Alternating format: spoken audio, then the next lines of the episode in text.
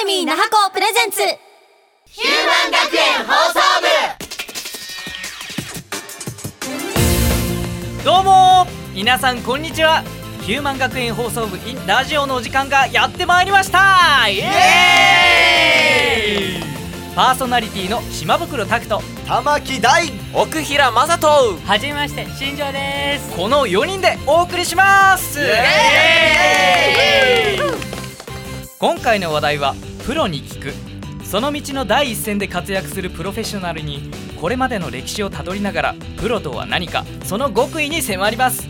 それでは意気込みを聞いていきましょう。まずは新庄さんからお願いします。プロという道はまるで坂道です。自分はなるべく転げないように頑張っていくぞお意気込みがいいですね。いいです。じゃあ次玉木さんお願いします。プロそれは愛プロそれは悲しみ。プロ。その歌いいですね。続いて奥平さん。えそっけだそしてやり肉あ焼肉？俺のボケは拾わないの？それじゃあ頑張っていきましょう。スルーしないで。ヒューマン学園放送部。この番組は総合学園ヒューマンアカデミー那覇校の提供でお送りします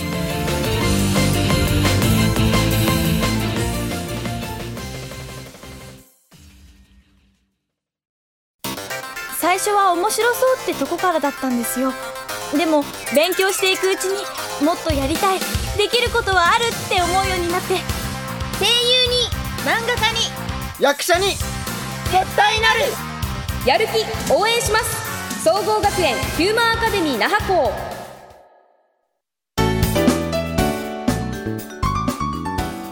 改めましてヒューマン学園放送部始めていきましょう。イエーイ。さて今回我々はプロに聞くということである方に取材をしてまいりました。その人はせーの遠山先生。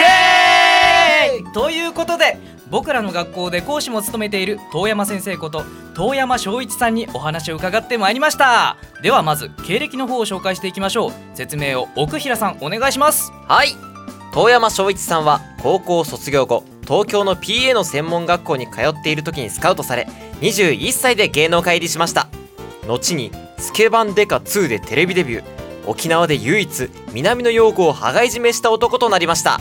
は羽交い締め？すごいですよね。その後活躍の場を舞台に移し多数の舞台に出演。多い時には年間180ステージも舞台に立ちました。そして現在沖縄を拠点に劇食大人団を主催。一般社団法人沖縄芸術文化の箱の理事を務めています俳優講師演出家審査員として幅広く活動中です。いろいろやっていて面白い人ですね。そうですね。では早速その遠山翔一さんから伺ったお話を紹介していきましょう。ヒュー！マン学園放送ここからは遠山さんインタビューコーナーその1イエーイ！我々が遠山さんにお伺いしたお話を録音したデータを使って紹介していきます。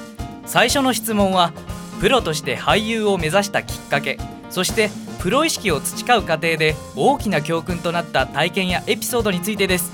どうぞ！俳優を目指してはいなくてですねえっ、と音響の専門学校に入学しに東京に行ったんです。まあ、専門学校に通いながらバイトをしていたんですけどバイトをしている時になんかあの業界の方を紹介してくれるっていうので、えーまあ、夜飲むところに行ったんですね。でそこのマスターが、えー元俳優さんででその方が、えー面白い人がいるよって僕のことなんですけどその方を紹介してくれてで、えー歌でも歌ってみろと。カラオケがあったので。でカラオケ何曲か歌って「おお分かった」じゃちょっと新宿の、えー西口の地下交番の前に何時に行きなさい。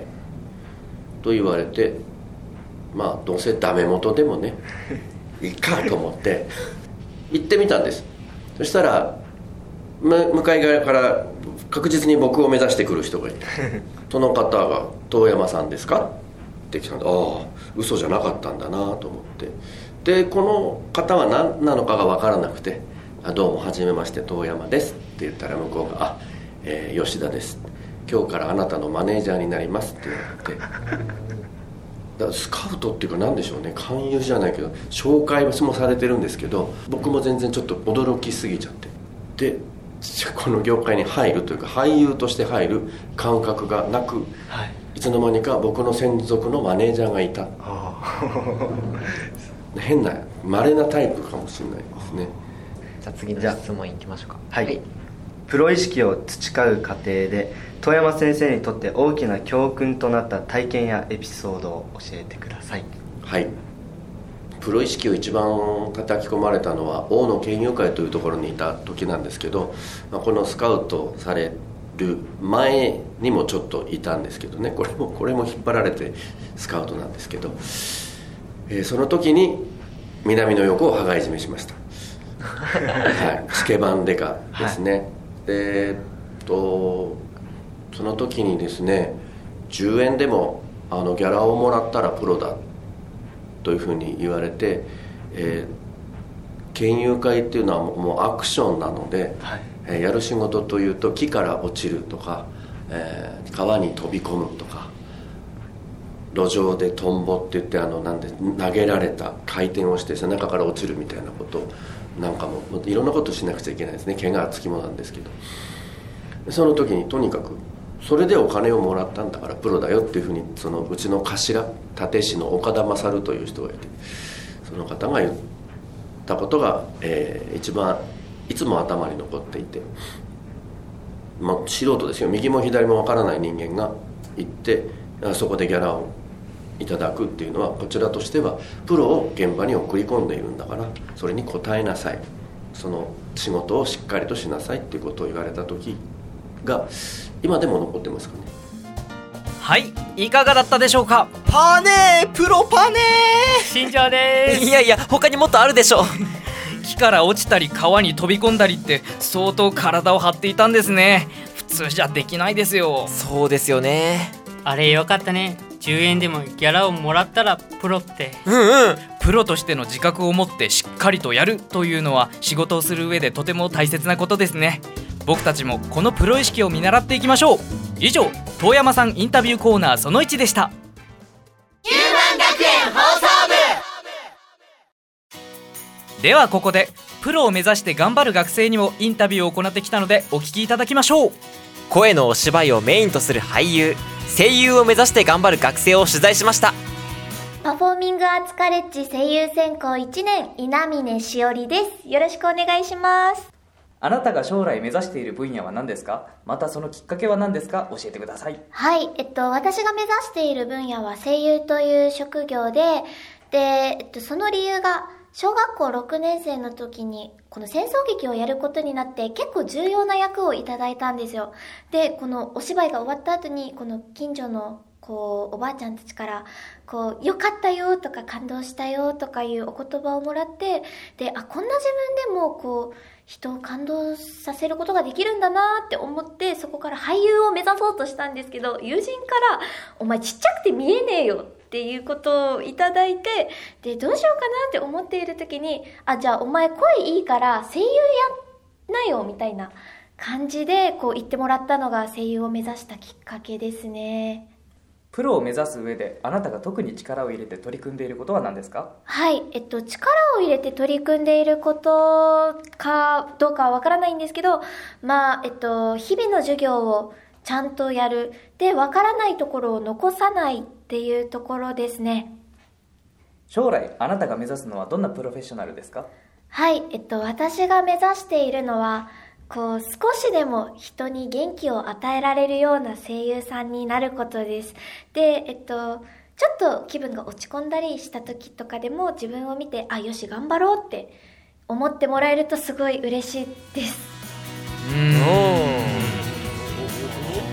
しっかり毎日の授業に取り組むシンプルだけどすごく重要だと思います。僕たちも授業の中で発声や滑舌とかの訓練をしてきましたけど基礎の積み重ねが肝心ということはどの先生からも教わりますよね。だから基礎をしっかり訓練することがプロにつながるんだね。僕もそう思います。新庄です。そうですね。私たちも改めてその大切さを感じました。以上学生インタビューのコーナーでした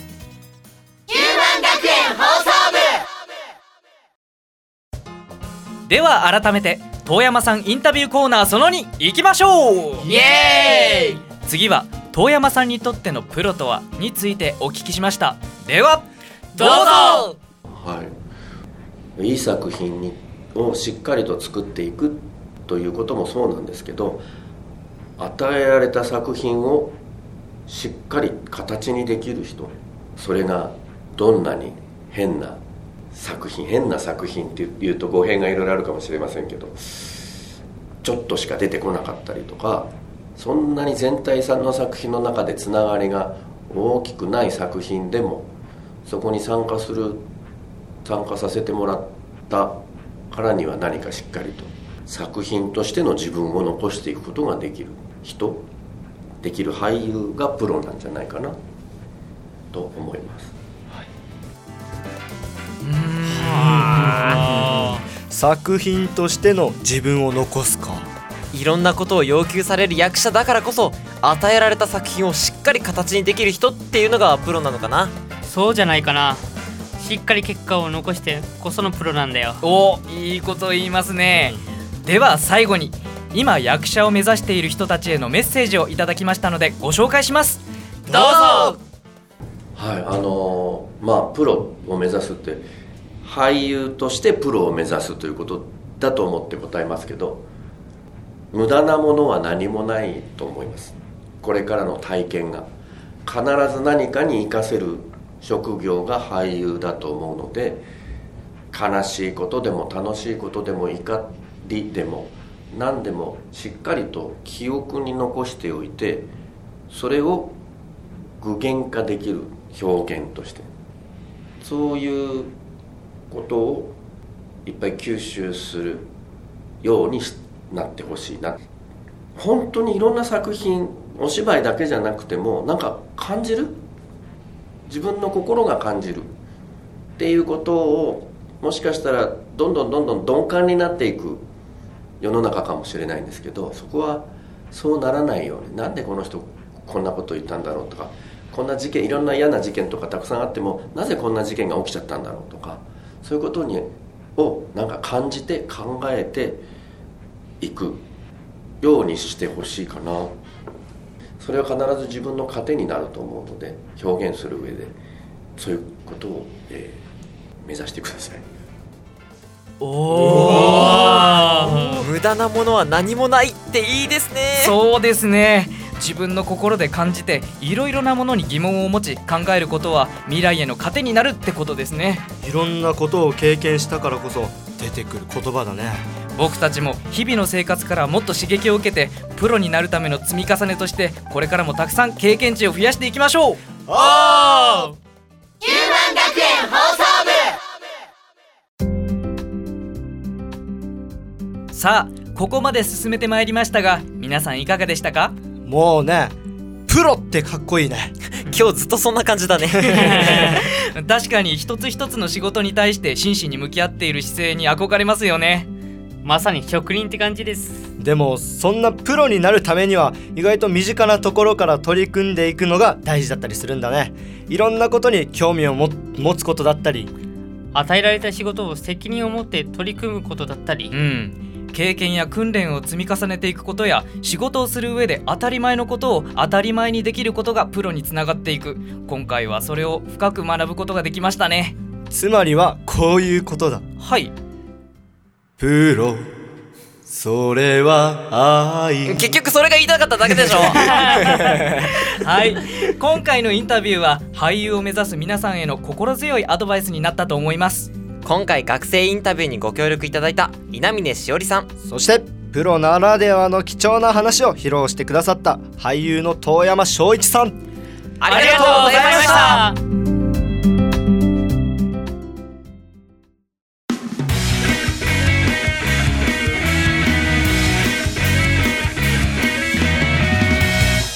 マンインフォメーション。インフォメーションタイム2018年1月6日土曜日にアニベンチャー30っていうアニソンライブイベントがあります。そうなんです。その前にアニベンチャーの説明をしよう。